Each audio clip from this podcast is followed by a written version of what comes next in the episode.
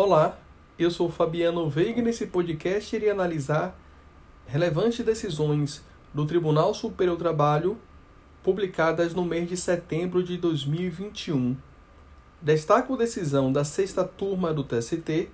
que compreendeu ser possível ao juiz do trabalho, no julgamento do adicional de insalubridade, afastar a conclusão do laudo pericial realizado em juízo e, com fundamento nos documentos relacionados ao PCMSO, PPRA e LTCAT, deferir o pedido de adicional de insalubridade, desde que o julgador compreenda, nas instâncias ordinárias, que tais documentos sejam suficientes para formar a sua convicção. Destaco decisão da terceira turma do TST, que compreendeu que não é possível imputar ao empregador qualquer responsabilidade quando ele cumpre o previsto em norma coletiva e contrata seguro de vida, de modo que a responsabilidade pelo descumprimento do contrato seria da empresa seguradora, nada sendo possível imputar ao empregador caso ele efetivamente cumpra a cláusula normativa. Logo, no caso concreto, considerando este entendimento, bem como o fato de que não há indícios de que a recusa de pagamento do prêmio pela seguradora tenha sido causada pela empregadora, o TST conheceu do recurso de revista e, no mérito, deu provimento. Destaco decisão da sétima turma do TST, que, analisando o processo proposto por motorista profissional discutindo a natureza jurídica do tempo de espera, aplicando o disposto no artigo 235-C, parágrafos 8 e 9 da CLT, compreendeu que o tempo de espera tem nítida natureza indenizatória, não gerando reflexos em horas extras nem em outras parcelas igualmente salariais. E destacou ainda a decisão que, conforme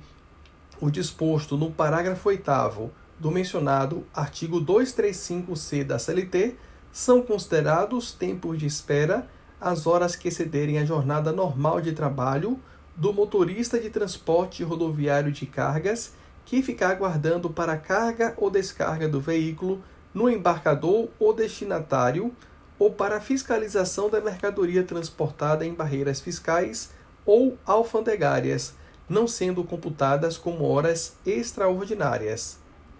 Destaco decisão da terceira turma do TST,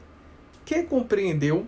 não ser possível a completa exclusão da cláusula penal fixada em sede de acordo devidamente homologado em juízo. Segundo constou na decisão, o Código Civil, ao tratar do tema, não autoriza a exclusão total da penalidade fixada a título de cláusula penal quando se verificar o descumprimento parcial do acordo, por implicar na alteração das cláusulas constantes do acordo imantado pela coadjugada, em afronta ao artigo 5 inciso 36 da Constituição. Logo, no presente caso, o TST, mediante a terceira turma, conheceu do recurso de revista e, no mérito, deu provimento apenas para reduzir a cláusula penal de 50% para 10%. Destaco decisão da sétima turma do TST, que compreendeu que, caso haja terceirização em atividade fim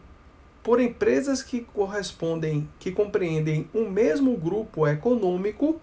é possível o reconhecimento de vínculo de emprego direto entre o trabalhador e a empresa tomadora de serviços terceirizados. De acordo com a decisão, não incide o entendimento fixado pelo STF em sede de repercussão geral número 725,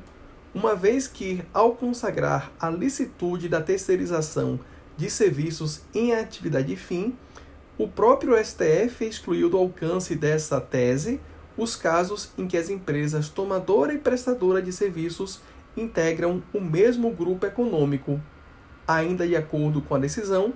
o grupo econômico é considerado empregador único, na clara dicção da súmula 129 do próprio Tribunal Superior do Trabalho. Destaco decisão da quarta turma do TST, que compreendeu que a nova redação do artigo 468 da CLT, mais precisamente o seu parágrafo 2, não pode ser aplicada à incorporação da gratificação de função pelo empregado no período que precedeu a reforma trabalhista, sendo a hipótese de incidência da súmula 372 do TST, que permitia tal incorporação quando o empregado exercesse a função de confiança por mais de 10 anos.